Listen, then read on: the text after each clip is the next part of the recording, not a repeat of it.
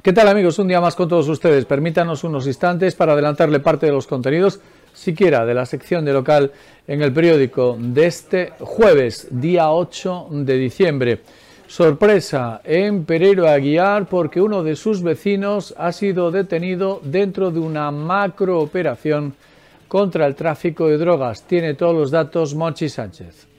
Desde la provincia de Ourense, una de las más seguras del país, según las estadísticas de criminalidad, se dirigía un lucrativo negocio a nivel internacional, el de la droga, tal como ha revelado una investigación de la Policía Nacional desplegada en estos últimos meses y que culminó con 19 detenidos en varios lugares de España la incautación de 2.600 kilos de cocaína y un gran arsenal de armas. El supuesto capo de la peligrosa organización, Carlos García Morales, de 46 años, alias El Matador, residía en un chalet de la urbanización de Monterrey, en Pereiro, donde pese a los rumores pasaba totalmente desapercibido.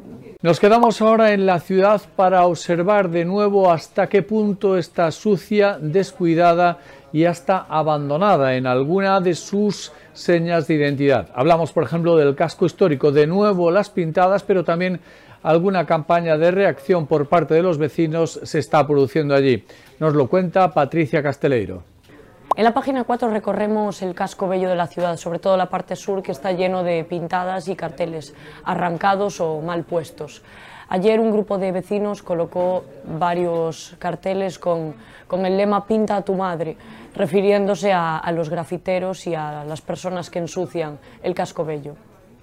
Tenemos datos sobre el pago a proveedores. Crece el número de días que tarda la administración local en abonar lo que debe a sus administrados. Un recuento que hace Pablo Galán. Deberes pendientes para los concellos ourensanos a la hora de hacer frente a los pagos a sus proveedores. La factura pendiente al cierre del tercer trimestre del año llega ya a los 20 millones de euros, con más de la mitad de los concellos pagando fuera de plazo o no remitiendo la información. Además, se nota también los efectos de la inflación, ya que las facturas pagadas en lo que va de ejercicio supera en un 70% el mismo periodo del año anterior. También en el periódico una noticia económica no excesivamente buena por lo que se refiere al número de empresas que se han constituido en la provincia en el último mes.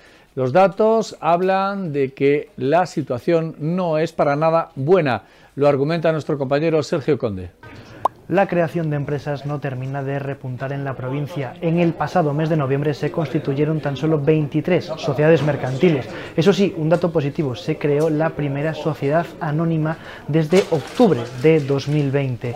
Con todo, la, creación de empresas en Ourense apenas representa un 7% del total de las gallegas, que asciende hasta las 308.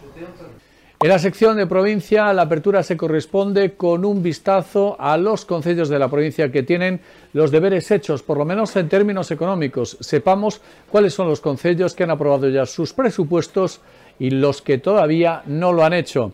Informa Concha Caneiro. 16 concellos de la provincia de Ourense ya tienen aprobados sus presupuestos para el año 2023, entre ellos Ayariz, que fue la primera villa en sacar adelante sus cuentas. Otra decena de ellos trabajan en su aprobación mientras cinco localidades tendrán que trabajar el año con los presupuestos prorrogados debido a los gobiernos en minoría y a la falta de secretarios. Recuerden que el resto del periódico tiene, como siempre, muchos interesantes asuntos que les invitamos a que lean, por supuesto.